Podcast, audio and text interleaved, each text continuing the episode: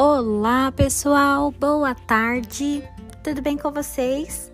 Estamos iniciando o nosso segundo bimestre e a nossa aula de matemática, tudo bem?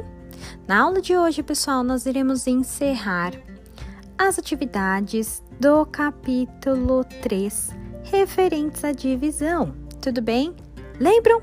Páginas 60, 61 e 62, certo? Vamos fechar com chave de ouro esse conteúdo hoje. Para nossa próxima aula, então, começarmos a falar de um assunto novo. Estão preparados? Na aula eu conto sobre o que será. Eu espero por vocês então. Pegue seu livro e caderno. Vamos juntos. Beijos, turminha!